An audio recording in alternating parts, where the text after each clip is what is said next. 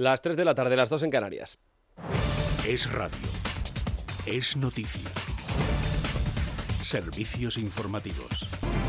Volvemos a la DGT para conocer cómo se circula a esta hora porque continúan las complicaciones a cuenta de las intensas lluvias que están alterando y mucho el tráfico. Jaime Regón, buenas tardes. Muy buenas tardes. Hasta ahora pendientes un siniestro que está complicando el acceso a Madrid por la 42 a su paso por Parla. También pendientes otro en la M50 en la incorporación con la 6 a su paso por Majada Honda. Al margen de estos dos siniestros destacamos complicaciones en Madrid de salida por la 2 a su paso por Torrojón de Ardoz a Tres Rivas a 4 Pinto. También de entrada por la 2 a su paso por Alcalá de Henares. Al margen de esto también destacamos complicaciones en Barcelona en el acceso a la ciudad condal por la C58 a su paso por Muncada en la PST en Barberá del Vallés en ambos sentidos en Guadalajara en la salida de Guadalajara capital en sentido Barcelona y complicaciones en Valencia en la PST en Paterna en dirección Castellón por último también complicaciones en Murcia en la 7 en Espinardo en ambas direcciones precaución si van a circular por alguno de estos tramos o vías.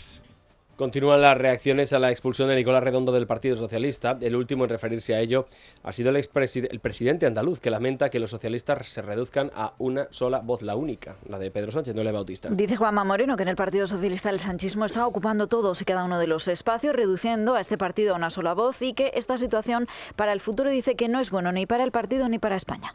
Creo que no es buen síntoma cuando se apagan las voces críticas, no es buen síntoma que en un partido, digamos, los que de manera diferente piensan sobre un proceder sean marginados u orillados. ¿no?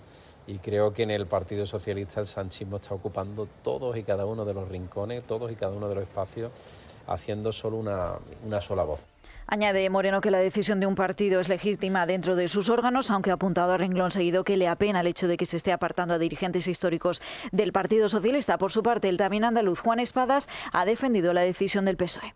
El órgano competente del partido, la Ejecutiva Federal, ha tomado esa decisión con una argumentación y con un, eh, lógicamente, expediente, audiencia y garantías, como no puede ser de otra manera, para, un militante que en este caso pues, pues tiene la respuesta eh, y que está prevista además en, los estatutos del partido. No, no, no, no, tengo más que decir, creo que es sencillamente eh, lo que se ha llevado a cabo es justamente lo que marcan los estatutos del partido y por los órganos que marcan esos estatutos. Y uno de los temas más comentados a esta hora es el último barómetro del CIS, pero no por sus pronósticos electorales, sino por la tortilla. Revela el CIS que para el 70% de los españoles la tortilla de patata es uno de los platos más icónicos de nuestra gastronomía y debe cocinarse con cebolla. Solo el 20% indica que la tortilla debe ser sin cebolla y el 10% restante dudan o no tienen preferencias al respecto. Además, Juan Pablo, más de la mitad optan por la tortilla poco hecha y en cualquier caso el plato más representativo de nuestro país ha ganado la paella. En lo de la paella estamos de acuerdo. En lo de la tortilla de patata, siendo tezanos, ¿qué hacemos? ¿Nos fiamos de los resultados de la encuesta o no? Todo pues el mundo viendo sabe, lo que pasa con las elecciones, pues... Todo el mundo sabe en este país que la tortilla de patata es sin cebolla y poco hecha. Y cualquier otra consideración, en fin. Bueno, vamos a despedirnos con la cultura con dos noticias. La primera, Venecia evita que la UNESCO la incluya en la lista del Patrimonio Mundial en peligro. Laura Galdeano. La UNESCO ha decidido dejar fuera de su lista de Patrimonio Mundial en peligro a Venecia por el momento, aunque sigue siendo firme candidata al estar amenazada por el turismo de masas, los proyectos de reforma y las inundaciones que dañan las estructuras de los edificios y las zonas urbanas, degradando su identidad cultural y social. Uno de los lugares que más preocupa es, por ejemplo, la Basílica de San Marcos.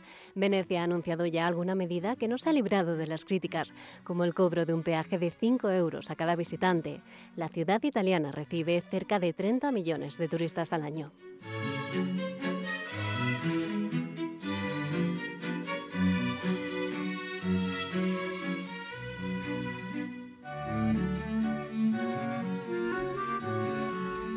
Por cierto, em, eh, acabamos de tener noticia de que ha fallecido el artista colombiano, el escultor Fernando Botero, uno de los artistas colombianos más grandes de, del arte contemporáneo de aquel país. A los 91 años habría sufrido complicaciones de salud desde hacía varios días. Las, gordas de Botero, si es que se pueden llamar gordas de Botero, ahora en el imperio del eufemismo que nos encontramos habría que decir mujeres gruesas, entraditas en carnes, voluptuosas, pero no sé yo si llamarlas gordas como se ha hecho siempre, pues eh, sería estaría bien reconocido por la Santa Inquisición de los analfabetos. En fin, nos marchamos 3 y 5 minutos de la tarde. Gracias por haber compartido las noticias con nosotros. Hasta luego. Es noticia. Es radio. Servicios informativos. Más información en libertadigital.com. Todos los boletines en esradio.fm.